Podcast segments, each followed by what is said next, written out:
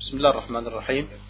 الحمد لله رب العالمين والصلاة والسلام على نبينا محمد وعلى آله وصحبه وسلم تسليما كثيرا.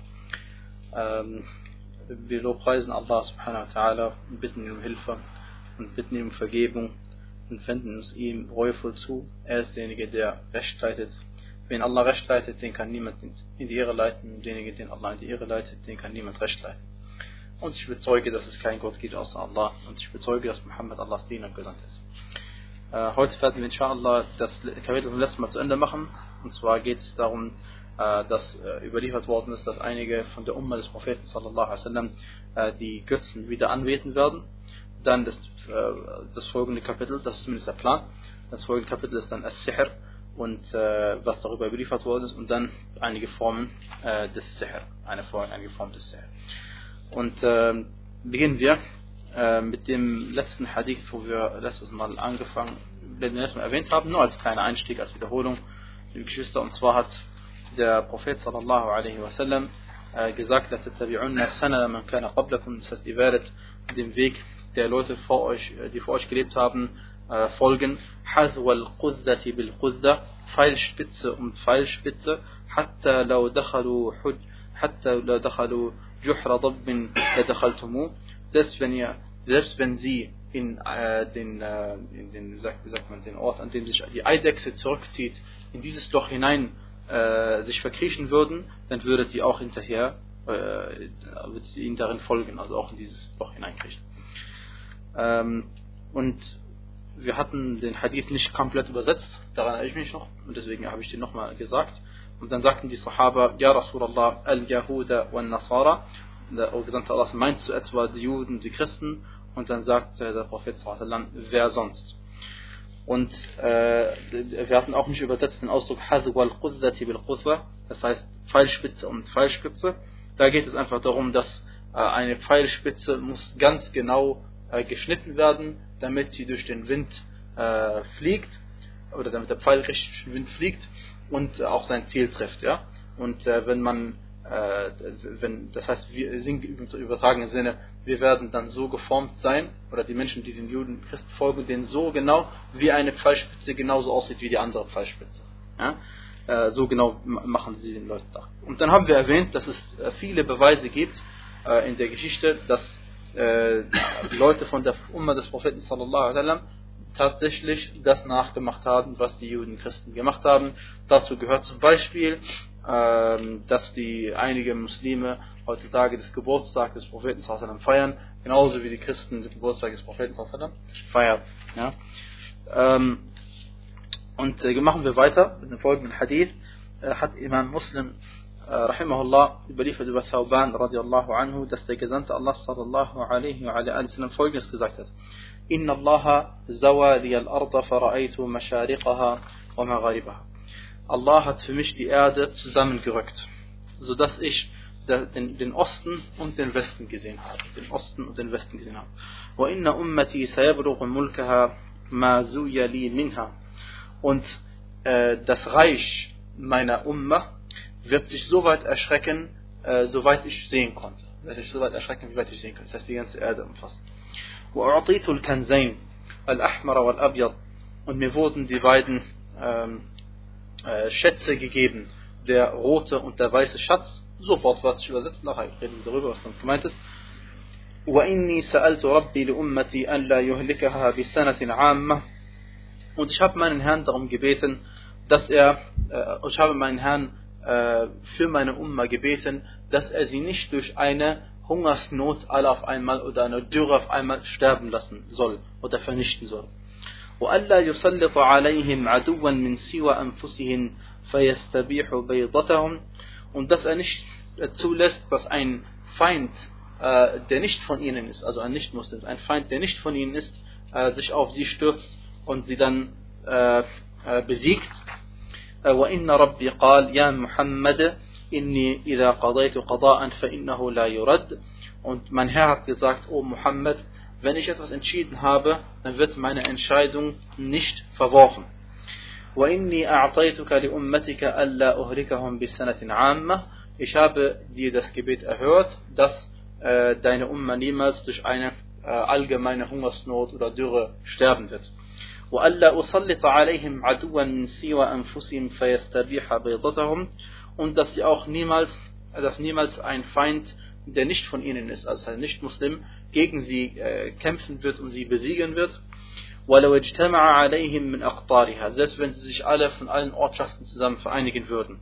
حتى يكون بعضهم حتى يكون بعضهم يهلك بعضا ويسبي بعضهم بعضا es sei denn sie kämpfen untereinander das lässt er zu wenn sie untereinander kämpfen und die einen die von den anderen sogar Gefangene machen. Ein Muslim von den anderen Gefangene machen. Ähm, dieser äh, Hadith ist von Al-Burqani überliefert worden und ähm, dann geht es weiter in, der, in einer Überlieferung bei ihm. Äh, Entschuldigung, der Hadith ist nicht nur bei Muslimen, sondern auch bei Al-Burqani überliefert und bei Al-Burqani gibt es einen Zusatz und da sagte der Prophet sallallahu alaihi wa sallam: "Wa innama akhafu ala ummati al-a'immat al-mutillin was ich wirklich Angst habe um meine Umma, sind die Imame oder die Führer, die sie in die Irre leiten. وإذا وقع عليهم السيف لم يرفع إلى يوم القيامة. Und wenn dann, und wenn der Kampf einmal entfacht ist unter ihnen, wird er nicht aufhören bis zum jüngsten Tag. ولا تقوم الساعة حتى يلحق حي من أمتي بالمشركين und der jüngste Tag wird nicht eintreffen, bis eine Gruppe von meiner Umma äh, sich den Götzendienern anschließen wird. وحتى تعبد فئام من أمة الأوثان und bis mehrere Gruppen von meiner Umma die Götzen wieder anbeten wird. وإنه سيكون في أمتي كذابون ثلاثون كلهم يزعم أنه نبي وأنا خاتم النبيين und es wird in meiner Umma 30 Lügner geben. Jeder von ihnen wird behaupten, ein Prophet zu sein. Und ich bin der letzte der Propheten. La Nabiya Ba'di, es gibt keinen Propheten nach mir. ولا تزال طائفة من أمتي على الحق منصورة لا يضرهم من خذلهم ولا من خالفهم حتى يأتي أمر الله تبارك وتعالى Und es wird immer eine Gruppe von meiner Umma geben, die sich auf der Wahrheit befindet und auch unterstützt wird von Allah subhanahu wa ta'ala. Es wird sie niemand schaden können, der sie im Stich lässt. Ähm, und auch nicht diejenigen werden ihnen schaden können, die sich, äh, äh, die, die, die eine andere Ansicht haben als sie, ja, oder die ihnen entgegengesetzt sind. Hatta ayati amrullah. Und dies wird so sein, solange bis Allahs Befehl kommt, dem Segensreichen und dem Erhaben. Das ist ein Hadith, den wir uns heute vornehmen möchten, inshallah, äh, unter anderem. Also, fangen wir an, äh, liebe Geschwister. Ähm, also, äh, Thauban radiallahu anhu sagte, Allah hat, dass der Prophet sallallahu gesagt hat, Allah hat mir die Erde zusammengerückt, dann habe ich den Westen und den Osten gesehen. Den Westen der Erde, das, die gesamte Erde konnte ich sehen auf einmal. Und ähm, da, wie man sich vorstellen kann, manche Gelehrte haben gesagt, gemeint ist tatsächlich, dass der Prophet sallallahu alaihi wasallam ihm die Erde zusammengerückt worden ist und dass er das mit seinen Augen dann alles sehen konnte. Als wäre alles geschrumpft worden. Und dies ist Allah ein leichtes. Und andere haben gesagt, gemeint ist, dass der Prophet sallallahu eine Kraft bekommen hat, diese Sachen alle zu sehen mit seinen Augen, also äh, ungewöhnliche äh, Sehstärke bekommen, sodass er das sehen konnte. Und wie dem auch sagt, beides kann sein. Und der Gelehrte bevorzugt die Ansicht, dass tatsächlich die Erde zu ihm zusammengerückt worden ist. Und er sagt, weil heutzutage, wenn man sich von der Erde entfernt, kann man auch das Westen und Osten sehen. Und es wäre nicht das Wunder, wie wenn es zur Zeit des Propheten gewesen wäre. Also es wäre nicht äh, das Wunder schlechthin. Äh, und Allah weiß am besten Bescheid. Aber das ist kein äh, Thema. Ähm, was uns aber äh, viel mehr interessiert, dann geht es weiter.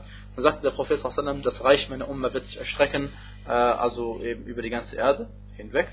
Und, ähm, äh, und dann sagte der Prophet und mir wurden die beiden Schätze gegeben. Die beiden Schätze, Al-Ahmar und Al-Abiyad, der rote und der äh, weiße, gemeinte, gemeint ist damit äh, Gold und Silber. Gemeint ist damit Gold und Silber. Gold ist gemeint der rote, äh, so sagt man das, und der weiße Schmuck ist äh, das Silber gemeint.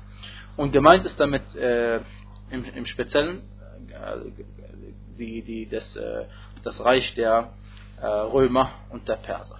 Das Reich der Römer und der Perser.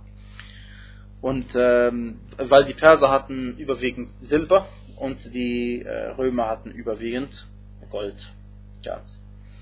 Ähm, Und die Frage ist jetzt, der Prophet sallallahu alaihi wasallam, äh, übrigens natürlich, also das Thema ist immer noch, dass eine Gruppe von den, von den, von den Muslimen, also von, gemeint ist von der Umma von Muhammad sallallahu alaihi wasallam, die Götzen anbeten wird, Mushrikin wieder werden werden. Und das ist im Hadith beinhaltet. Aber der Hadith hat der Autor als Ganzes überliefert oder erwähnt, deswegen erwähnen wir auch den Hadith als Ganzes. Naja, auf jeden Fall ähm, sagte der Prophet und mir wurde mir wurden die beiden Schätze gegeben, der goldene und der weiße, der Gold und das Silber.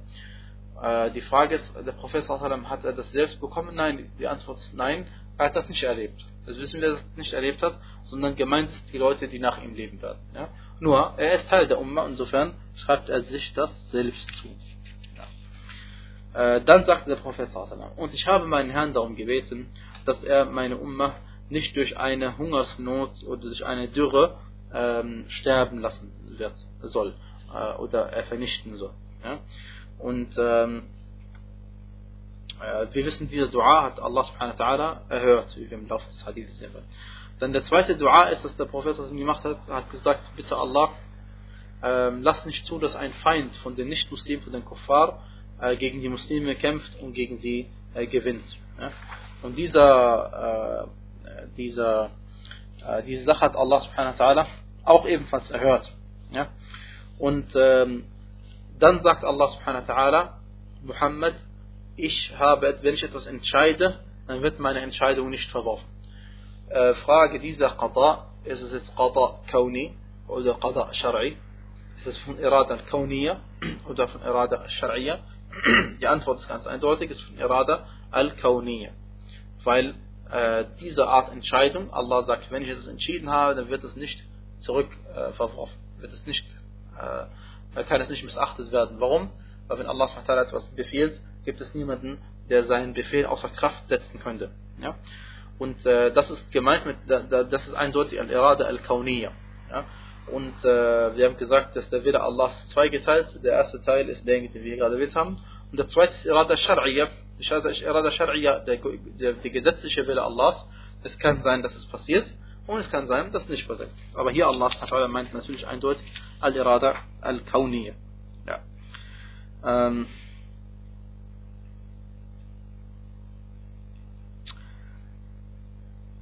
und äh, die Frage ist jetzt, warum hat der Prophet sallallahu alaihi wasallam diesen Dua gesprochen und Allah hat ihm den Dua nicht erhört? Wir wissen also, nicht jeder Dua, den man macht, der wird erhört. Selbst vom Propheten Muhammad sallallahu alaihi wasallam nicht. Denn es gibt Dinge, äh, die sich aus Allahs Weisheit ergeben, dass es besser wäre, wenn der Dua nicht erhört wird. Und äh, wir haben gesagt und wiederholen das immer wieder, nicht jede Weisheit, die es gibt, kennen wir. Und Allah subhanahu wa ta'ala, wir glauben von Ahl Sunnah Jama'a, dass die Weisheit, dass die Taten Allahs, sind alle gemäß seiner Weisheit. Alles, was Allah erschafft, was er, was er äh, entscheidet, alles ist gemäß seiner Hikmah. Ne? Und nicht irgendwie getrennt von seiner Hikmah. Das heißt, er macht keine Tat, die nicht weise ist. Und dann er ist der Allweise. Jede Tat, die Allah begeht, ist weise. Also vollkommen weise. Und äh, deswegen genauso, wenn er den Propheten diesen Dua nicht erhört, es ist weise. Und äh, aber die, Weisheit, die dahinter stecken, können viele sein. Also die eine Weisheit, die, für uns persönlich, sage ich mal, Wallahu a'lam, am wichtigsten, äh, wenn wir Dua machen, das ist eine Ibadah. Und ob wir jetzt, äh, ob der Dua erhört wird oder nicht erhört wird, wir wissen alle, wenn wir wüssten, was für Belohnung wir erhalten würden von Allah subhanahu wa ta'ala für einen Dua, den er äh, uns nicht in dieser erhört, sondern äh, dessen Belohnung er für uns aufbewahrt bis, auf, bis Yom al-Qiyamah, dann würden wir uns wünschen, dass kein einziger Dua von uns erhört worden ist. Weil diese Belohnung im Jenseits ist ewig. Was ist das gegen, gegen irgendwelche äh, guten Sachen im Diesseits? Gar nichts. Ja? Und wir wissen ja eben sowieso, Allah subhanahu erhört den Dua zweifellos, wenn man das gemacht hat, was, äh, was, was man tun muss. Aber die Art und Weise, wie Allah den Dua erhört, ist auf verschiedene Art und Weisen. Der Professor hat uns beigebracht, es kann auf drei verschiedene Art und Weisen geschehen. Entweder dein Dua wird erhört, ja, ähm, das kann sein, dass äh, wer ist es, ähm, äh, sofort oder eben später, weil Allah ist allweise. Allah weiß, wann es gut wird, diese Dua, dass er wirklich erhört wird. Oder Allah subhanahu wa ta'ala ähm, gibt dir stattdessen im Jenseits Belohnung. Oder der dritte Fall ist ein Fall, den wir viele von uns vergessen und Allah weiß, wie oft er uns damit schon Gutes getan hat. Und zwar, wenn wir Dua machen, Allah kann sein, dass er äh, äh, in dem Maße, wie wir an Gutem um ihn gebeten haben, wendet er für uns Schlechtes weg. Wendet er uns Schlechtes weg. Alhamdulillah. Ja? Das ist eine Sache, die weiß nur Allah subhanahu wa ta'ala. Ja. Ähm, äh, und, dieser, und der zweite Dua hat, der, hat Allah subhanahu wa ta'ala erhört, aber nur teilweise. Und zwar hat er gesagt, ich bitte dich Allah, also gemäß, ich bitte dich Allah, dass äh, niemals die Muslime ähm, es vernichtet werden. Und dass niemals die Muslime also, na, also äh, verlieren werden und dadurch vernichtet werden, ausgerottet werden.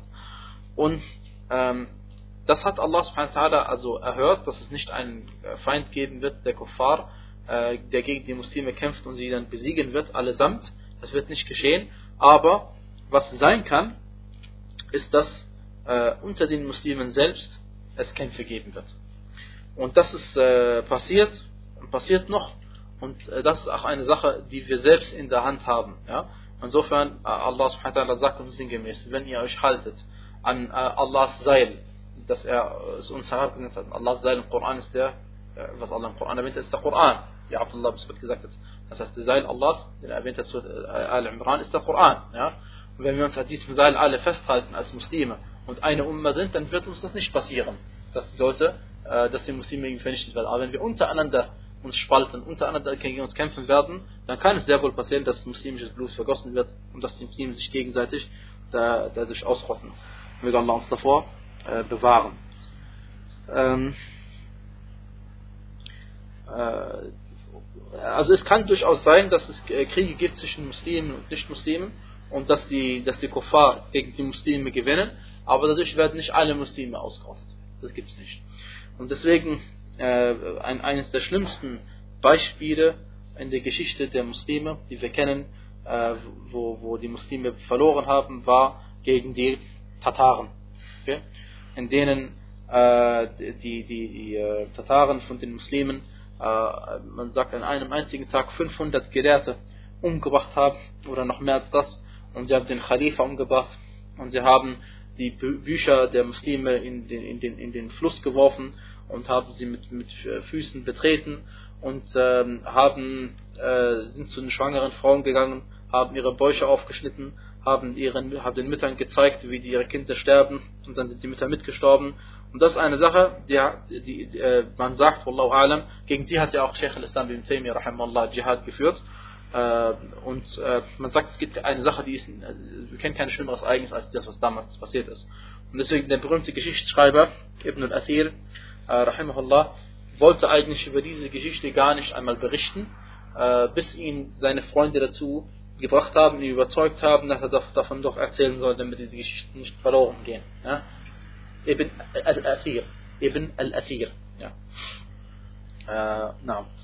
Und äh, natürlich, man profitiert viel aus diesen Geschichten, nur es tut weh äh, und möge Allah subhanahu wa ta'ala äh, uns dafür in gleichen Maßen wieder Gutes geben. Ähm, und dann sagt der Prophet sallallahu alaihi wasallam, وإنما أخاف على على أمتي الأئمة المضلين. Wovor ich wirklich Angst habe um meine Ummah, sind die Führer, die sie in die Irre leiten.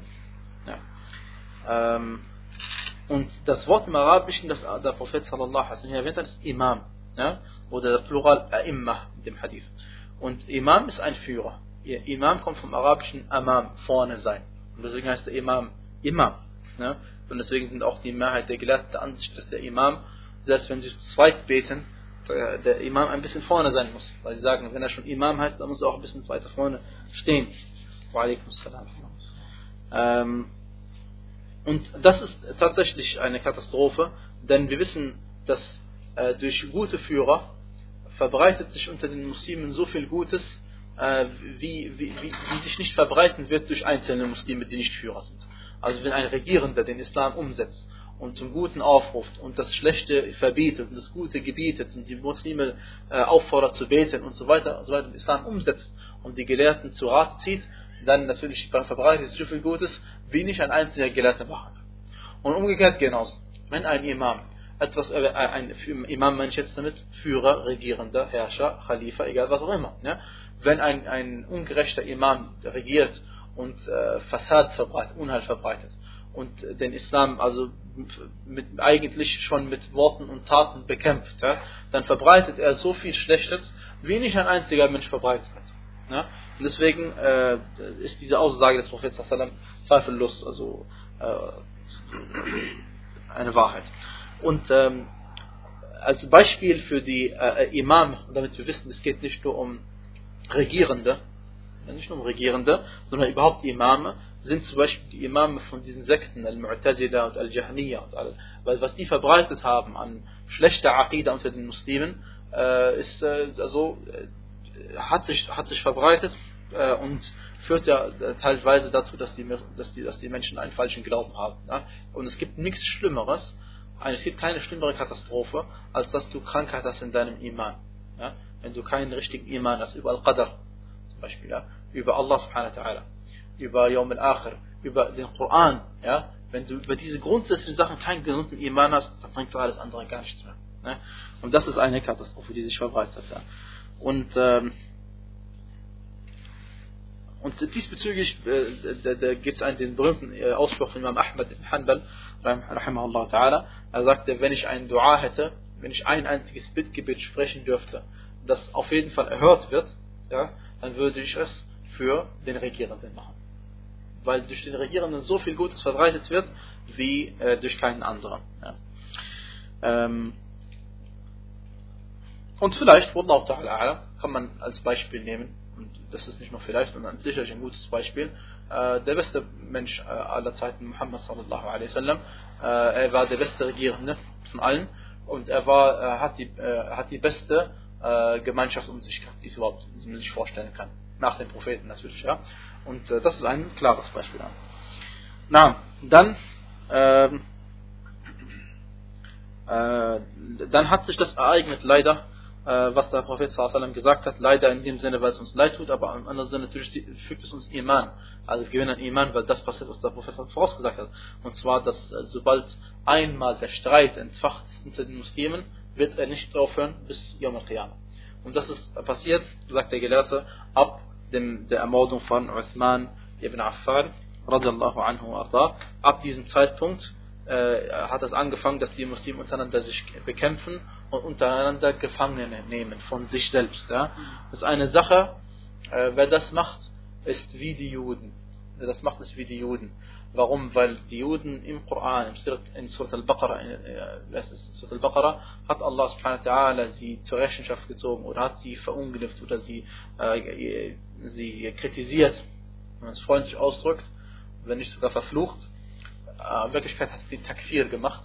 Ja? Warum? weil die Juden haben an einen Teil der Schrift geglaubt und einen Teil nicht. Sie haben einen Teil umgesetzt und einen Teil nicht umgesetzt. Es war äh, ihnen verboten, gegeneinander zu kämpfen. Ja? Und es war ihnen auferlegt, dass sie, wenn jemand äh, von, von den Kuffar, sie waren Juden im Sinne von Muslimen, deswegen sage ich wieder Bani Israel. Okay? Den Bani Israel war auferlegt, wenn ein Nicht-Muslim äh, einen Israeliten zu, äh, als Gefangenen nimmt, dann mussten sie ihn freikaufen mussten sie alles machen, damit dieser Mensch freikommt. Diesen dieses Gesetz haben sie umgesetzt. Aber das andere Gesetz, dass sie nicht gegeneinander kämpfen dürfen, haben sie nicht umgesetzt. Das haben sie gemacht in der Zeit vor dem Islam. Äh, und äh, Allah subhanahu wa ta'ala sagte zu ihnen, äh, Glaubt ihr etwa an einen Teil der Schrift und gläubigt einen Teil? Welche Belohnung erhält jemand, der so etwas macht, außer Erniedrigung und diesseits? Und dann sagt Allah subhanahu wa ta'ala, und, die, die, und, und, am jüngsten Tag wird er der strengsten Strafe ausgesetzt werden. Und die strengste Strafe bekommen die Kuffar, zweifellos. Ja. Insofern sind sie dadurch aus dem Islam ausgetreten, weil sie einen Teil geglaubt haben und einen Teil geleugnet haben. Und äh, das haben, wer das also macht, unter Muslimen sich, Muslimen sich bekriegen untereinander und sich untereinander Gefangene nehmen, ja, außer natürlich, äh, äh, wenn es Krieg gibt, zu Recht. Wir wissen aus dem Koran, gibt es zu Recht keine sein, dass Muslime gegen Muslime kämpfen. Aber grundsätzlich, wer das macht, wie wir erwähnt haben, der folgt dem Beispiel der Juden äh, und wer den Juden nachmacht, der wird auch mit ihnen am jüngsten Tag zusammen sein. Ja. Dann sagte der Prophet sallallahu alaihi wasallam den Satz, den entscheidenden Satz für unser Kapitel. Er sagte: "Wala taqumu as-sa'a hatta yalhaqa hayyun min ummati abil mushrikin." Also der jüngste Tag wird nicht eintreffen, bis ein, äh, eine Gruppe von den Mushrikin, äh, eine Gruppe von meiner Umma, der sich an die Mushrikin anschließen wird Anschließen wird. Das heißt offensichtlich, sie werden äh, sich ihnen anschließen, entweder tatsächlich sie verlassen die muslimischen Gebiete und gehen zu den Mushrikin, oder im übertragenen Sinne, weil sie ihre Religion annehmen, werden sie mit ihnen zusammen sein. Ja. Äh, dann sagte der Prophet sallallahu alaihi wasallam, وحتى تعبد فئام من أمة الأوثان bis, und bis, also es wird der jüngste Tag wird nicht eintreffen, bis mehrere Gruppen von meiner Umma die Götzen anbeten werden. Und diese Sache ist passiert. Ja? Wir kennen so viele äh, Gebiete, äh, oder wir haben von so vielen Gebieten schon gehört, sagen wir so, ja, oder teilweise gesehen, dass Menschen Schirk begehen, klaren Schirk begehen, von der Umma von Muhammad. Gemeint ist also, was ist gemeint von der Umma von Muhammad? Das heißt, wenn wir die Muslime alle nehmen, die sich zum Islam zählen, ja, die also sagen, wir beten und wir fasten und so, ja, und die dann trotzdem Schirk begehen, davon gibt es äh, leider genug. Und das äh, einfachste Beispiel, weil es am weitesten verbreitet ist, äh, von Shirkiyat, ist das, Toten, äh, das Anbeten von toten Menschen. Anbeten von toten Menschen ist so eine verbreitete Sache, die man sich leider nicht vorstellen kann. Ja. Und ähm, äh, dann sagte der Prophet sallallahu alaihi wasallam, und es wird in meiner Umma 30 Lügner geben, jeder von ihnen behauptet ein Prophet zu sein. Ja?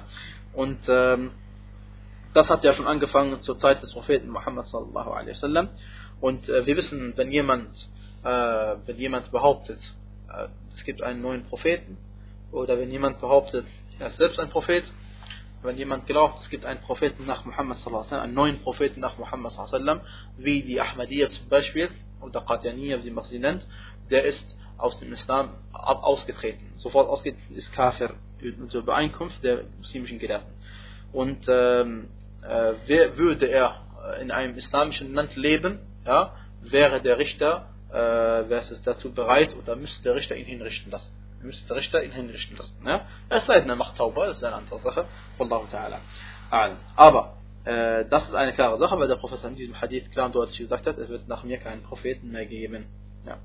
Und äh, wenn jetzt jemand sagt, was ist mit Isa ibn Maryam a.s., Jesus der Sohn der Maria, dann sagen wir, die Antwort ist ganz einfach, äh, zweierlei Hinsicht. Erstens, er ist kein neuer Prophet und er wird auch nicht als neuer Prophet kommen, sondern er kommt als alter Prophet, ja, in dem Sinne von, alter Prophet im Sinne von, dass er ähm, schon mal da gewesen ist und er wird nicht als neuer Prophet erscheinen. Und er wird auch nichts Neues bringen an Scharia, Zweitens, der Prophet Muhammad sallam, hat ihn angekündigt. Insofern ist es Teil der islamischen Scharia, ganz klar. Ja. Und Allah subhanahu wa ta'ala hat im Koran darauf hingewiesen. Ja. Und äh, Muhammad sallam, dass er der letzte Prophet ist, ist nicht nur in der Sunna, sondern im Koran fest verankert. Äh, in der, in der, Im Vers ما كان محمد أبا أحد من رجالكم Muhammad war nicht der Vater irgendeines eurer Männer ولكن رسول الله sondern der Gesandte Allahs وخاتم النبيين und der, das Siegel der Propheten oder der Beste der Propheten und jetzt kommen einige äh, Ahmadiyya und die sagen in diesem Vers Khatam al-Nabiyyin bedeutet Khatam ist der Ring das heißt, er war der Beste der Propheten, der Ring der Propheten, sagen sie. Haben wir vielleicht schon mal gehört. Und äh, dann sagen wir ihnen, äh, sie kennen sich nicht aus, freundlich ausgedrückt, sie kennen sich nicht aus in Tafsir und auch nicht in den koranischen Lesarten. Denn erstens einmal, äh, wenn das Wort Khatam zwei Bedeutungen hat, einmal Ring und einmal das Siegel, der abschließende Prophet, dann gelten beide Bedeutungen. Ganz einfach. Ja, weil solange äh, Allah dieses Wort verwendet hat, dann gelten die Bedeutungen, die dieses Wort beinhaltet. Ja? Und wir haben nicht das Recht zu sagen, die Bedeutung gilt und die andere Bedeutung gilt nicht. Genauso wie wir sagen, gemeint ist damit der Ring, wir sagen, nee, gemeint ist damit der letzte Prophet. Weder das noch das, sondern beides ist gemeint. Ja? Das ist die erste Sache. Die zweite Sache ist, äh, abgesehen von das Hunde sowieso, ja. Äh, die zweite Sache ist, dass äh, von zehn, äh, zehn Qira'at al-Mutawatira nur Asim, unsere Lesart, Hafs an Asim, das heißt, nur er liest Khatam an-Nabiyyin. Alle anderen lesen Khatim anstatt Khatam. Und Khatim bedeutet der Letzte letzte, der abschließende. Und da gibt es also keine äh, Möglichkeit, da irgendwie was umzubiegen. Ja. Auf jeden Fall ähm, hat der Prophet uns äh, frohe Botschaft überbracht. Er sagte, es wird immer eine Gruppe von Muslimen geben, oder eine Gruppe von einer Umma geben, die auf der Wahrheit ist. Und sie werden immer unterstützt werden von Allah subhanahu wa. Und äh, niemand, der sie im Stich lässt oder äh, mit ihnen nicht übereinstimmt, kann ihnen schaden. Niemand kann ihnen schaden. Ja. Und ähm, äh, diese, ähm, äh, die, diese Gruppe von Muslimen, die immer sich auf der Wahrheit befinden wird, Allah subhanahu wa ta'ala, der Prophet sallallahu alaihi wa alaihi wa sallam, hat uns nicht gesagt, die befinden sich in Al-Haramain, das heißt in Mekka und Medina, und er hat nicht gesagt, die befinden sich im Irak oder anderswo, sondern äh, diese Gruppe wird es immer geben. Ja, sie muss sich nicht an einem Ort befinden, sondern dieser, dieser Aqidah, die sie vertreten, diesen Manhaj, die sie vertreten, diesen Glauben, den sie vertreten, der wird die Wahrheit sein. Manche Leute sagen, gemeint ist damit Ahlul Hadith. Ahlul Hadith. Was meint man mit Ahlul Hadith? Das kommt drauf an. Weil wenn man mit Ahlul Hadith meint, äh, wenn man mit Ahlul Hadith meint, gemeint sind damit die Hadith-Gelehrten, also nicht die Fiqh-Gelehrten, nicht die Tafsir-Gelehrten und nicht die Aqidah-Gelehrten, ja, dann natürlich ist das Quatsch. Ja, natürlich damit, dann ist natürlich nicht Ahl Hadith gemeint, sondern sind sie alle damit gemeint, wenn sie einen gesunden Glauben haben. Ne? Sondern, was damit gemeint ist, wenn man sagt Ahl Hadith und wenn man die Wahrheit sagen will, gemeint ist damit, äh, die Leute sich an den Hadith halten des Propheten sallallahu alaihi wasallam. Ja? Weil das ist das, was äh, in Wirklichkeit immer die, äh, die, die, die, die Wahrheit oder die Leute, sich auf die Wahrheit, auf der Wahrheit, Wahrheit befinden, unterscheidet von den anderen. Die einen, die sich auf der Wahrheit befinden, halten sich tatsächlich an den Hadith und die anderen eben nicht. Die, weil über den Koran jeder behauptet sich an ihn zu halten, aber der Hadith macht einiges klar. Wie zum Beispiel diesen Hadith, in der Annahu la nabiyya ba'di, nach mir wird es keinen Propheten mehr geben. Wenn man jetzt da noch immer noch versucht, was, was, was zu machen, was zu diskutieren, dass dort noch einen Propheten gibt, noch Propheten Muhammad sallallahu alaihi wasallam. Das bedeutet, man hält sich nicht an den Hadith. Also, was uns unterscheidet von ihnen, wir halten uns an den Hadith, sie halten sich nicht an den Hadith und deswegen gehören sie nicht zu uns. Ja. Na, ähm, also gemeint ist, und natürlich, äh, wenn man schon sagt Ahlul Hadith, dann ist klar, dass sich an den Koran auch halten. Ja? Weil, weil warum? Weil es geht ja gerade um den Hadith, über die sich viele nicht einig sind diese ganzen verschiedenen Sekten, sie unterscheiden sich von uns ja gerade im Punkt Hadith. Aber im Punkt Koran unterscheiden wir uns ja nicht mit ihnen. Wir alle glauben an den gleichen Koran, inshallah. Ja, zumindest behaupten wir es alle. Ja. Aber beim Hadith, darum geht es ja gerade. Ja. ja. Gut, dann haben wir inshallah äh, einiges dazu gelernt. Und ähm, wir beginnen ein neues Kapitel. Und zwar Babun Maja'a fi Sihr. Ähm, und zwar geht es um das Sihr. Äh, und ich sage jetzt von vornherein, ich werde ab jetzt auch immer das, den Begriff Sihr verwenden äh, und nicht den Begriff äh, Zauberei verwenden. Warum? Weil Zauberei äh, verwendet wird äh, im Deutschen, sage ich mal, für Sachen, die nicht immer übereinstimmen müssen mit dem, was wir im Islam unter Zauberei verstehen. Ja? Oder im Islam unter Sihr verstehen. Und äh, der Gelehrte sagte, sprachlich gesehen bedeutet Sihr äh, jede Sache, dessen Ursache insgeheim und unbemerkt wirkt. Jede Sache, dessen Ursache, also jede Sache, die in Erscheinung getreten ist oder gemacht wird äh, und dessen Ursache man nicht offensichtlich sehen kann, die insgeheim wirkt, die unbemerkt wirkt. Ja. Und, ähm, äh, und deswegen sagt man auch, sagt der Rahimahullah Ta'ala, äh, As-Sahar wir wissen, die, die, die Zeit in der letzten Nacht, äh, im, im letzten Teil der Nacht wird auch Sahar genannt, diese Zeit. Warum? Weil wenn man dort Taten begeht, die wenigsten oder keiner kriegt das mit. Ja? Keiner kriegt das mit. Deswegen wird diese Sache auch Sahar genannt und äh, andere, andere Sachen. Ja. Ähm, aber in der Scharia bedeutet Sahar äh, oder Sihr, ich meine Sahar, bestimmte Sachen. Und zwar ähm, sagt er, rahimahullah ta'ala, Uqad und Ruqa. Uqad und Ruqa. Und gemeint sind, gemeint ist, dass man Dinge liest oder Zeichen äh, hieroglyphenartig, sage ich mal, Jüngler hat, wie wir nicht immer entziffern, beziffern können, äh, schreibt, äh, wodurch der Sahir, derjenige, der Sihr begeht, ähm, die Shayatin ähm, in Anspruch nimmt, um demjenigen auf den er den Sihr anwenden möchte, zu schädigen. Das ist in der Definition ganz einfach. Also noch einmal, äh, man, man liest Dinge und da schreibt komische Dinge auf, hieroglyphenartige Schriftzeichen auf, äh, die, das heißt Dinge, die der, der, der Sahar selbst kennt, ja? äh, wodurch der Sahar, der den Sihr macht, denjenigen, der, auf den der Sihr angewendet wird, Al-Mashur, schaden möchte, indem er die, die Shayatin zu Hilfe zieht oder zu Hilfe bittet oder äh, indem er die Shayatin darum verwendet, um diese Person zu schädigen. Äh, aber Allah subhanahu wa ta'ala sagt in Surah Al-Baqarah im 102. Vers وما هم بضارين به من أحد إلا بإذن الله doch sie können damit niemandem schaden außer mit Allahs Erlaubnis.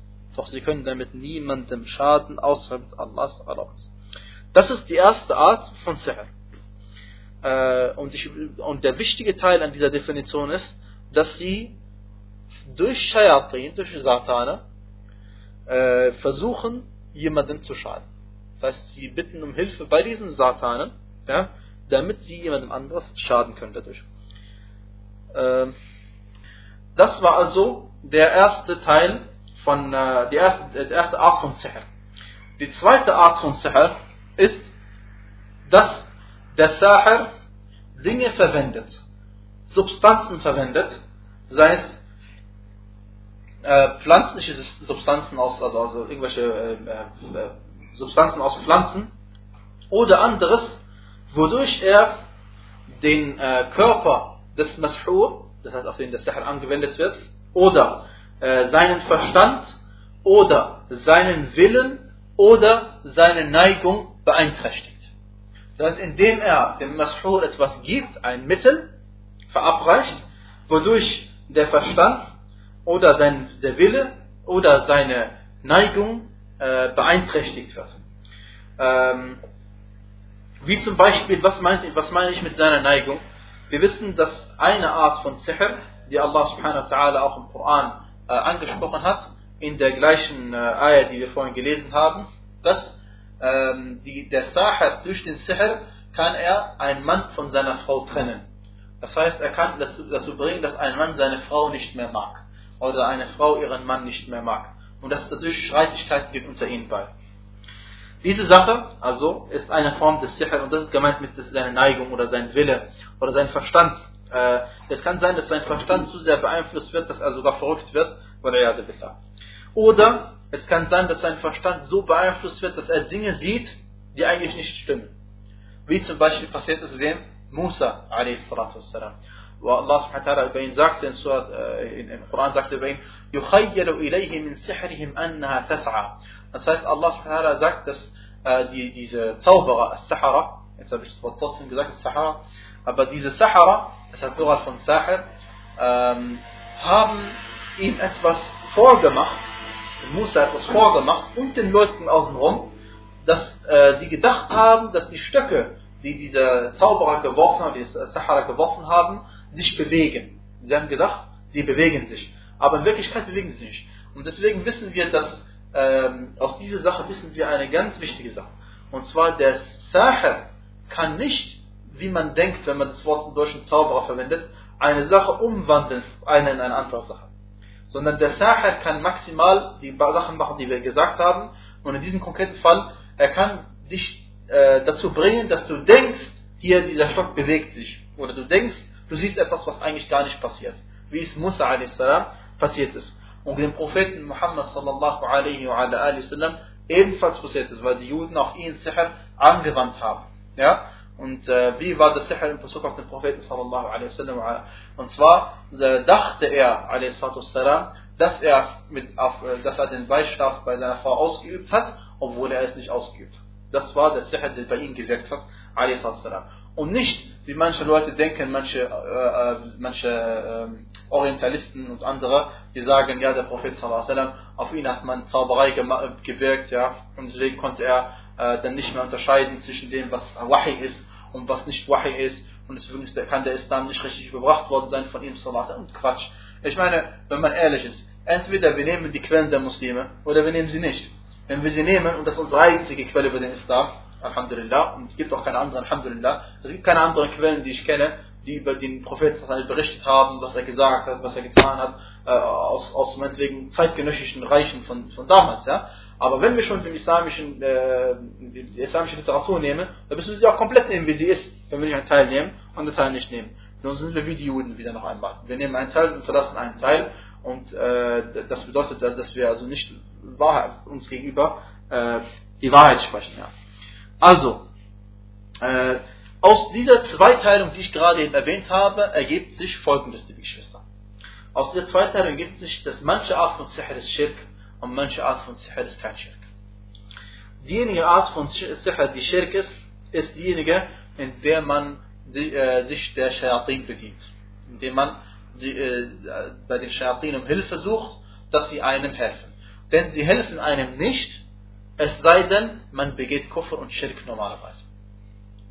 Denn äh, Allah subhanahu wa ta'ala sagte in äh, Surat al-Baqarah im, im 102. Vers, immer noch auf der Seite 16, sagte er, äh, nicht Suleiman war ungläubig, sondern die Teufel waren es, indem sie die Menschen in der Zauberei unterwiesen, den Menschen das beibrachten. Also jeder, der das begeht, begeht Kufr. Begeht Kufr zweifellos. Ja? Und äh, dadurch wissen wir, dass äh, es eine Form von Sihr gibt, die Schirk ist. Die andere Form ist Übertretung in Bezug auf Allahs Gesetze und ist Frevelei und äh, geschieht durch eben Betrug, Art von Betrug durch Mittel, Chemikalien, äh, pflanzliche Stoffe, ähnliches, wodurch man den anderen versucht äh, zu beeinflussen. Und dessen Ursachen, wie ich gesagt habe, bei dem Sahar bekannt sind, aber bei den meisten Menschen eben nicht bekannt sind. Deswegen nennt man es Sahar, eben etwas Verborgenes, etwas, dessen Ursache äh, unbemerkt äh, wirkt. Ähm,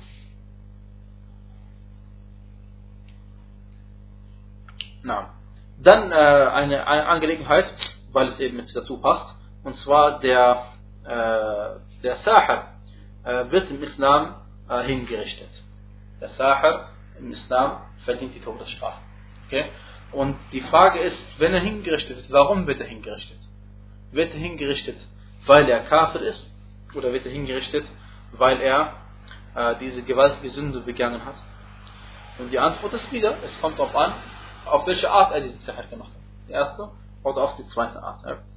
Aber wenn er äh, wer es äh, den Sihr begangen hat auf die erste Art, dass er Shayatin um Hilfe gebetet hat und sich ihnen genähert hat und sie angebetet hat, dann ähm, und angebetet hat, meine ich damit islamische Definition von Anbeten, nicht irgendeine, die, die man als deutscher Mannschaft verwendet, versteht. Ja.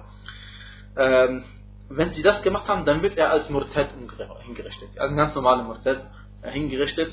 Und äh, wenn er das nicht, äh, wer das, ähm, äh, äh, wer es, äh, wenn er das äh, gemacht hat mit der zweiten Kategorie, dann wird er als Sa'il hingerichtet, äh, wie ein Sa'il hingerichtet, das heißt jemand, der äh, sich stürzt auf die Seelen der, der, der, der Menschen, also sie versucht umzubringen, ihnen zu schaden und ähnliches. Ja. Solch eine Person wird ebenfalls hingerichtet, zweifellos. Und ähm, äh, aber in beiden Fällen wird das, geschieht das. Aber es gibt eine Angelegenheitsfall bei den Gelehrten. Manche Gelehrten sagen, wenn er Tauber macht, dann wird er nicht hingerichtet, man sagen, wenn Tauber wird er hingerichtet. Imam Malik, rahimahullah, wie ihn bekannt, dass er gesagt hat, also wenn er, auch wenn er Tauber macht, und wir ergreifen ihn, dann richten wir trotzdem hin, weil wir nicht wissen, was er äh, später noch fort, aber wir sagen, Wallah, wichtiger ist, dass die Tauber von ihm auch akzeptiert, solange man ihn ähm, bekommt, bevor, bevor was? Bevor er, äh, solange man ihn ist, äh, erwischt, bevor er Tauber gemacht hat. Oder anders ausgedrückt, ich das nicht falsch verstehe. Wenn man ihn erwischt, man hat vorher schon Tauber gemacht, dann kann er ihn freilassen.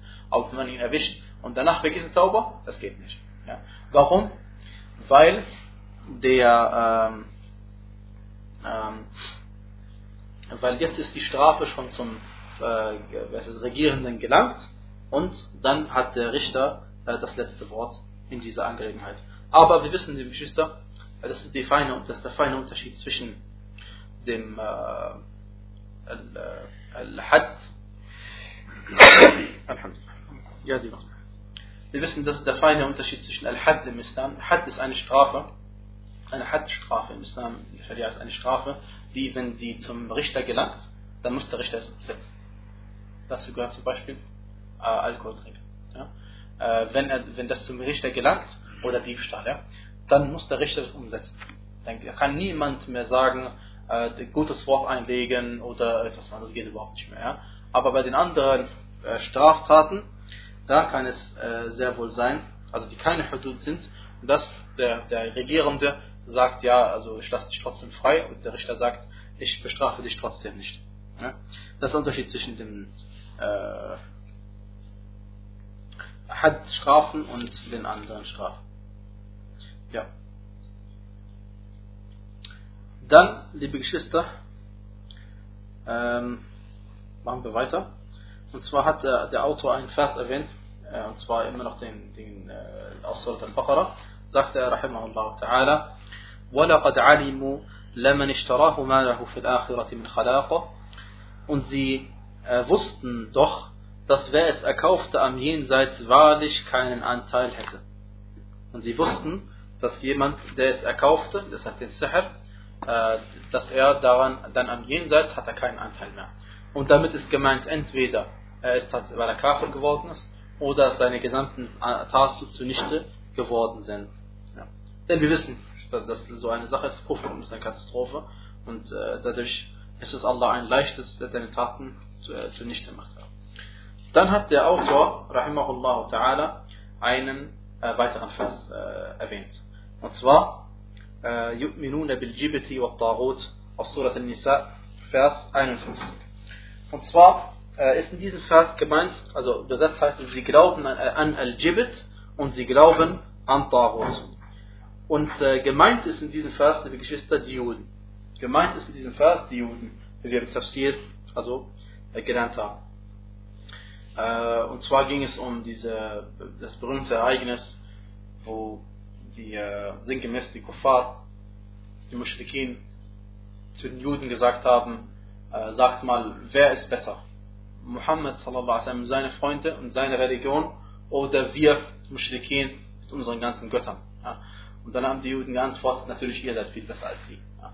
Und das, äh, das ist die größte also Falschzeugnisaussage, die man sich vorstellen kann, weil sie sind Ahlul Kitab, sie sind ein Volk, das eine Schrift hat und sie sind ein Volk, von dem man erwartet hat, dass sie Allah subhanahu wa ta'ala gegenüber aufrichtig sein werden, die Wahrheit sagen werden, wenn sie wissen, dass das Tawhid die Wahrheit sein muss. Wissen, es kann ja nicht sein, dass das Schiff also wahr ist. Wenn sie gesagt hätten, gleich schlimm, okay, aber das, wie soll es gehen, dass der Schiff besser ist als das Tawhid? Geht ja gar nicht. Auf jeden Fall. Ähm, Al-Jibit hat Umar, radiallahu anhu, äh, äh, aus, äh, ausgelegt als Al-Sihr, das heißt, die glauben an Al-Sihr, äh, und Al-Taghut, Al-Taghut ist der Shaitan. Al-Taghut ist Shaitan. Und wir wissen, dass das ist eine Auslegung gemäß ein Teil dessen, was diese Worte bedeuten. Im Tafsir findet man das sehr, sehr oft. Du findest zum Beispiel, äh, machen wir das äh, Beispiel äh, am, am, besten, äh, was der Gelehrte auch, rahimahullah ta'ala, erwähnt. Und zwar, hört euch mal den folgenden Vers an. Ein Beispiel für was? Das im Tafsir manchmal findet man, dass ein Tafsir-Gelehrter sagt, dieser Vers bedeutet das und das. Und der nächste sagt, dieser Vers bedeutet das und das. Aber in Wirklichkeit, das ist, sie meinen damit nicht etwas Gegensätzliches, sondern beides, was sie sagen, stimmt. Und denn warum? Denn sie interpretieren den Vers gemäß dessen, was ein Teil der Versbedeutung ist. Ein Teil der Versbedeutung ist. Zum Beispiel, Allah subhanahu wa ta'ala sagte in Surah Fatir, Vers, äh, also Surah 35, Vers 32. Hierauf gaben wir das Buch denjenigen von unseren Dienern, die wir auserwählten zum Erbe. Mancher von ihnen tut sich selbst Unrecht, mancher von ihnen zeigt ein gemäßigtes Verhalten und mancher von ihnen geht mit den Dingen mit Allahs Erlaubnis voran. Also manche, denen Allah das Buch gegeben hat, äh, äh sind ungerechtigkeit gegenüber. Das heißt, sie halten sich nicht an das Buch. Und manche halten sich halb daran, sinngemäß, ja. Und manche gehen sogar mit guten Taten voran. Sind die vorausgeeilt vor den anderen guten Menschen. Äh, manche Gelehrte haben diesen Vers äh, ausgelegt und gesagt, derjenige, der sich selbst Unrecht zutut, ist, ist derjenige, der erst betet, wenn die Zeit des Gebetes ausgetreten ist. Und der zweite ist derjenige, der am Ende der Zeit betet. Und der dritte ist derjenige, der zu Beginn der Zeit sein Gebet verrichtet. Und die Ayah sagt, redet überhaupt nicht vom Gebet. Aber dass es natürlich ein Teil dessen ist, was Allah in diesem Vers gemeint hat, ist klar.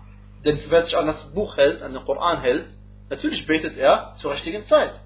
Und er gehört auch zu den Vorausgehalten, weil er sich an den Koran komplett hält. Ja? Und der, der sich halb dran hält, der betet aber nicht zur besten Zeit. Und die, der sich selbst Unrecht zufügt, betet erst danach. Aber wenn er gar nicht betet, ist kein Muslim. Egal, wie er Kafir. Deswegen da ist der nicht erwähnt. Ja? Aber derjenige, der sich Unrecht tut und an dem das Buch gegeben worden ist, der betet dann nach der Zeit. Ja? Äh, und, und, natürlich, äh, das ist eine, äh, eine, Katastrophe schon genug. Und wenn jetzt jemand anderes den Vers anders auslegen würde und sagt, der erste, Vers, äh, der erste Gruppe von Gläubigen ist gemeint, diejenigen, die Zakah bezahlen und Sadaqa geben. Und die zweite sind die, die nur Zakah geben und die dritte Teil sind die, die gar nichts geben. Ja? Dann wäre er auch dabei. Da könnte man auch nicht sagen, dass was gesagt hat, ist falsch. Ja? Sondern das ist ein Beispiel von vielen Beispielen, die sich darunter, äh, die darunter zusammengefasst werden. Ja? Und genauso ist die Aussage von Umar ibn Khattab radiallahu zu verstehen. Denn allgemein Tarot, haben wir gesagt, bedeutet nicht mehr, noch, bedeutet noch mehr als das. Und zwar jeder, der äh, ange, äh, angebetet wird, ja, und damit zufrieden ist und das weiß, der ist weiß und damit zufrieden ist ähm, äh, und, und auch, äh, wie heißt es, äh, jemand, jemandem, dem gehorcht wird, obwohl er etwas anordnet, was äh, gegen den Islam ist, ja, dann ist er auch ein Tarut und äh, möge Allah uns davor bewahren. Aber wir haben davor, Alhamdulillah, ausführlich schon über diesen Vers äh, geredet. Jabir radiallahu anhu arda, äh, sagte folgendes: At-Tawaritu Kuhan كان ينزل عليهم الشيطان في كل حي واحد. Er sagte, radiallahu an, ähm, die, die, äh, die Tawarit sind Wahrsager. Die Tawarit sind Wahrsager. In jedem, äh, in jedem Viertel der Araber, in jedem Viertel der Araber gab es einen Wahrsager, der Shayatin zu Rate gezogen hat, der sich bei ihnen, also äh, bei ihnen um Hilfe gebeten hat, sodass sie ihm helfen konnten. Und wir haben die Shayatin ihm geholfen, wissen wir, denn die Shayatin von den Djinn, sie hören manchmal ab, was die Engel in der höchsten Engelschar sagen, das haben wir ausführlich besprochen, und dann können sie das dem Wahrsager mitteilen und dann weiß der Wahrsager tatsächlich, was morgen geschieht oder in der Zukunft geschehen wird. Ähm, und und äh, dann denken die Leute, der Wahrsager kennt die Zukunft und werden natürlich ungläubig und billah. In Wirklichkeit hat er nur das gewusst, was dieser Shaitan äh, von den Engeln erfahren hat. Und die, die, der Tafsir von Jabir, als auch der Tafsir von, von, Umar, von Jabir ibn Abdullah, ist eben nur ein Teil äh, dessen, was diese Worte bedeuten. Abu Huraira radiallahu anhu arda sagte, dass der Gesandte Allah sallallahu alaihi wa ala alihi wasallam sagte, اجتنبوا السبع الموبقات vermeidet die sieben Vernichtenden. قالوا يا رسول الله وما هن وما هن sagt nur Gesandte Allah, was sind diese sieben Vernichtenden? Und dann sagte er sallallahu alaihi wa sallam الشرك بالله الشرك السحر Thema وقتل النفس التي حرم الله إلا بالحق und das Töten der Seele, die Allah verboten hat zu töten, außer durch Recht. وأكل الربا und das Verzehren Riba وأكل مال اليتيم und das Verzehren des Vermögens des Weisen والتولي يوم الزحف Fahnenflucht وقذف المحصنات الغافلات المؤمنات und den achtlosen oder den, äh, den, den unachtsamen Gläubigen und unachtsam werde ich noch erläutern später, den unachtsamen gläubigen Frauen Sinner vorzuwerfen. Dieser Hadith ist bei Bukhari äh, und bei Muslim. Äh, dieser Hadith, diese Geschwister, über den können wir uns eigentlich lang unterhalten, aber äh, ich sehe keinen großen also Grund, warum wir uns lange zum Beispiel über Riba unterhalten sollten und warum wir, das wird zwar in der Erklärung jetzt erklärt, warum was Riba bedeutet und so fort, ja.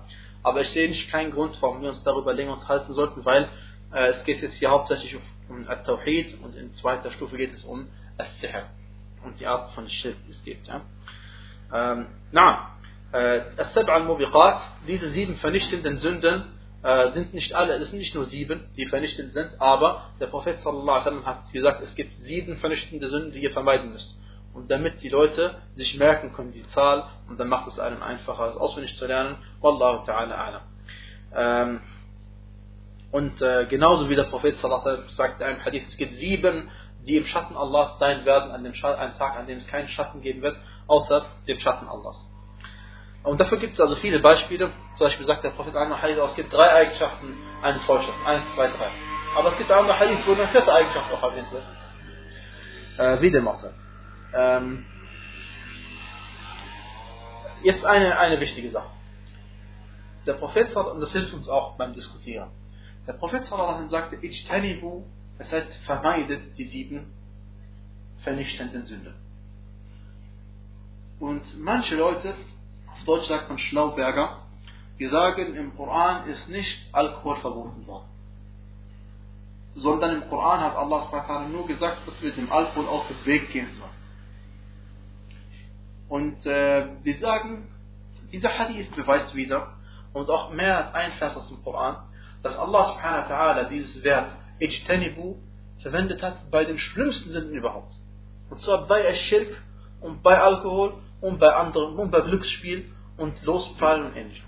Das heißt, bei Aschirkiyat darum geht es hauptsächlich. Warum? Weil eine Sache zu vermeiden heißt, du kommst nicht mal in die Nähe. Eine Sache zu vermeiden heißt, du kommst nicht mal in die Nähe.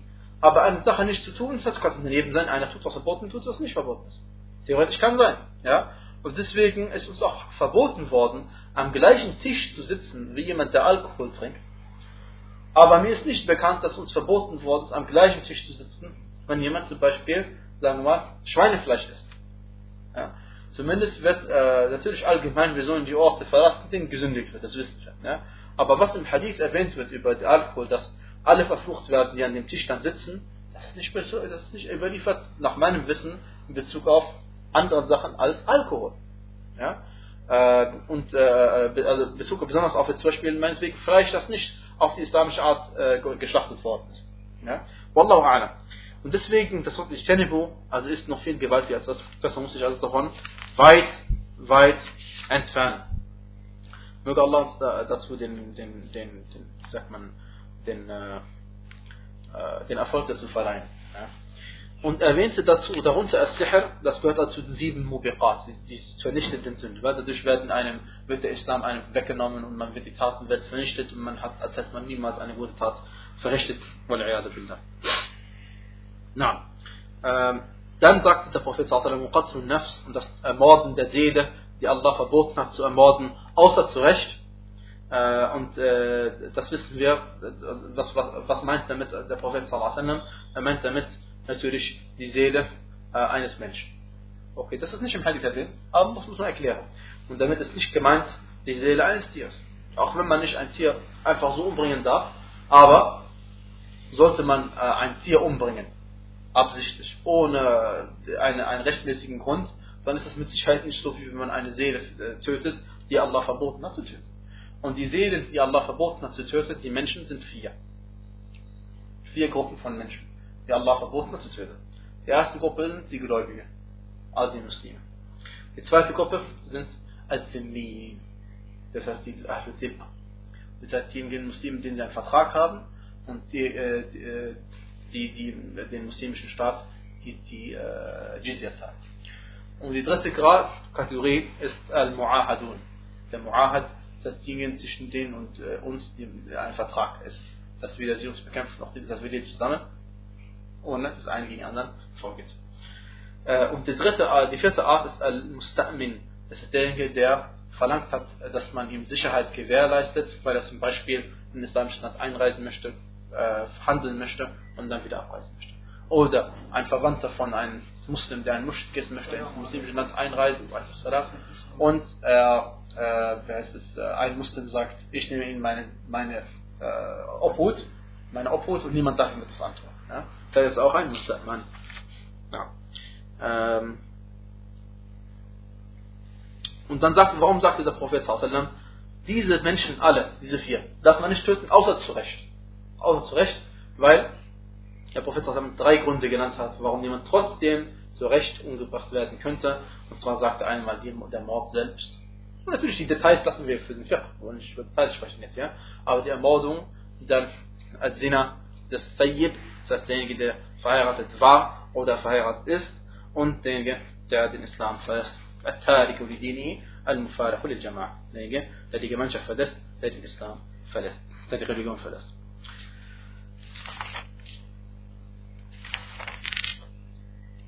Dann hat der Prophet sallallahu alaihi wasallam eine weitere von den Mubiqat erwähnt, und zwar, dass man äh, am Tag des, äh, der, der, der, der, einer Schlacht oder während man in der Schlacht ist, die, die, die Reihen treffen aufeinander, begeht man Fahnenflucht.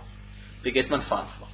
Aber, der, äh, aber Allah subhanahu wa ta'ala hat äh, zwei Ausnahmen gemacht. Und diese zwei Ausnahmen wollen wir uns einmal anschauen und zwar in Surat Al-Anfal auf der Seite 178.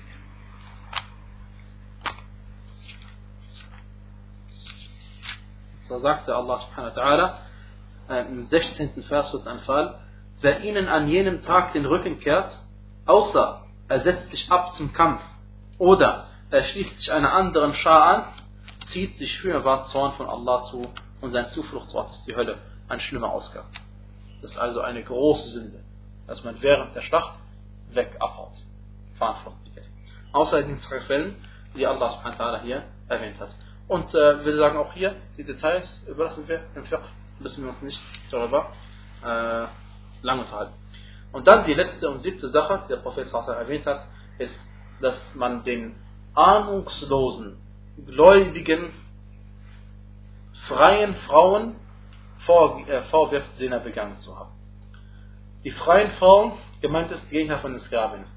Nicht, dass es da erlaubt wäre, aber es ist bei den freien Frauen schlimmer. Al-Rafilat, die Ahnungslosen, was heißt ahnungslos? Das ist ein Schimpfwort? Nein, hier ist ein, hier ein Lob gemeint. Ahnungslos ist ja, sie haben von Sünde keine Ahnung gemeint.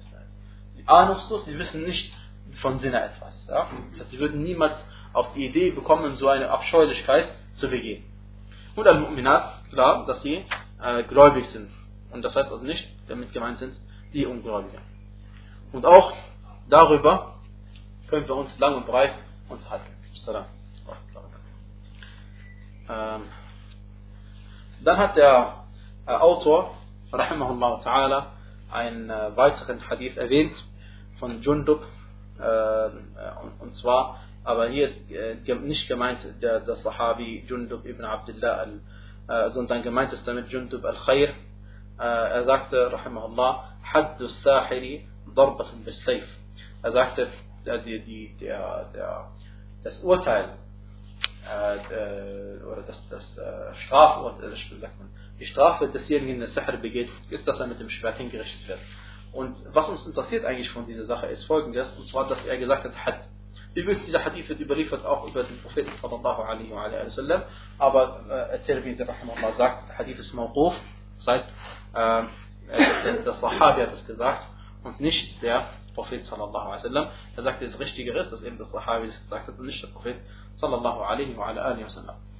Ähm, ja, äh, dann gibt es eine weitere Überlieferung, in der äh, Umar ibn Khattab radiallahu anhu auch gesagt hat, أن يقتلوا كل ساحر وساحرة قال فقتلنا ثلاثة سواحر فهذا عمر الخطاب geschrieben an seine Stadthalter und, oder an einen Stadthalter und angeordnet, dass er die Zauberer, wenn man das Wort Zauberer verwendet. Die Sawahir, Plural von Sahir, sieht man im Arabischen gibt es mehr als ein Plural für dieses Wort, es gibt das Sahara, das Sahirun und das Sawahir. Hat angeordnet, dass man die Sahara umbringen soll und dann hat man drei von ihnen hingerichtet. Ähm, und ebenso Hafsa radiallahu anha wa arda, und der Hadith ist bei Bukhari, und anderswo äh, sagte, äh, dass äh, sie, hat, sie hat sich beschwert, dass, ein, äh, dass ihre Nachbarin auf sie Sicher angewandt hat, und dann hat, äh, hat sie das also reklamiert, oder hat sie das, äh, sagt man, hat sich beschwert darüber, und dann hat, wurde diese, diese Nachbarin von ihr hingerichtet. Ja. Und da sagen wir nicht, das ist schlechte Nachbarschaft. Gute Nachbarschaft. Es ist ja auch gut für den übrigens, also wenn man so sieht, ja, wenn man das betrachtet, weil wir glauben ja an, Yom al Und wir glauben ja an die ewige Hölle. Wir glauben an ewige Jannah. Das heißt, dieser Sache, wenn wir dafür sorgen, dass er also nicht mehr den Sahar weitermachen kann, ist gut für ihn. So, so schlimm es auch klingen mag, aber es ist gut für ihn, damit er nicht noch damit weitermacht. Ja. Naja, auf jeden Fall, ähm, äh, diese Leute, verbreiten viel äh, äh, Unheil. Und Imam Ahmad äh, ibn Hanbal äh, ta'ala sagte, dies ist überliefert über äh, drei Freunden des Propheten sallallahu alaihi wa alaihi wasallam. Und zwar, dass also äh, der Sahir umgebracht worden ist. Über Umar, über Hafsa und über Jundub al-Khair, den wir gerade eben erwähnt haben, radiallahu anhu wa Ja. Äh, liebe Geschwister, äh, machen wir kurz zwei Minuten Pause und dann machen wir inshallah weiter. صلى الله على نبينا محمد